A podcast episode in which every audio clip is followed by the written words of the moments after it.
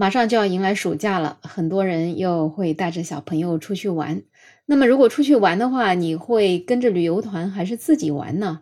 其实这两种玩法各有各的好处。那比如说自由行呢，会相对真正的比较自由一些，想去哪里就去哪里。可是对于懒人来讲，跟一个团其实也挺方便的，跟着导游后面也不用操心。所以很多人，特别是老年人，还是会选择省心又舒心的跟团游。可是跟团呢，也就意味着有可能会遇到一些特别糟心的事情。在今年，我已经做过两期关于导游的节目，一期呢是有游客在海南没有购物，导致导游发飙大骂游客；还有一次呢是有游客他的购物标准没有达到导游的规定，以至于导游竟然连房卡都不愿意给游客。那两次事件之后呢，这两个导游也都是被吊销了执照。可是你有没有发现，这样的处理方式根本就是治标不治本？你不把这件事情背后的原因揪出来，只是曝光一起再去处理，这压根儿就没法从根本上解决问题。所以最近呢，这样的事情它又发生了，有网友就发视频反映在云南跟团游的时候遭遇到导游的谩骂。云南的旅游团的一个女导游就让游客去买银子，并且呢怼游客冷漠自私不要脸，几站一分钱都不买，真的就是厚脸皮了。那这个事情被曝光之后呢，昆明文旅局倒是快速通报说，经过调查是属实的，准备吊销涉事人的导游证。这样的处理结果仍然还是那个熟悉的配方，熟悉的味道。就有网友讲，这个简直就是犯了再改，改了再犯，千锤百炼。不从根本上去治它，这样的新闻估计十年之后还会有。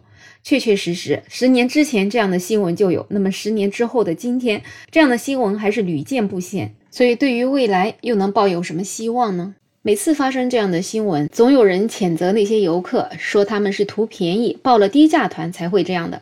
可是也有网友说，就算我是精品团，就算是零购物，可是那些导游也会时不时把你拉到那些店里面，只不过那样的购物不是强制罢了。可是旅游体验也是特别的差。那就说到这个低价团好了，其实我们国家对于低价团是有法律的明文规定的。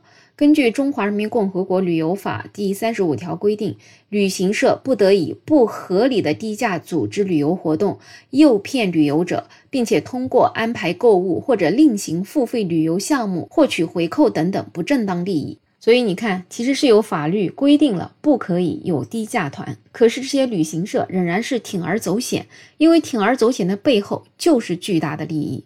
所以，与其谴责那些报了低价团的游客，倒不如去想一想，我们的监管机构什么时候才能真正从根本上监管到位，杜绝这样低价团的存在？没有这些坑人的低价团，才真正有可能去改变旅游业的现状。而现在的这种做法，把导游的导游证给吊销了，看起来行动挺迅速的，可是，在一定程度上，是不是逃避了问题的根本呢？导游其实也不过就是为了旅行社背锅而已。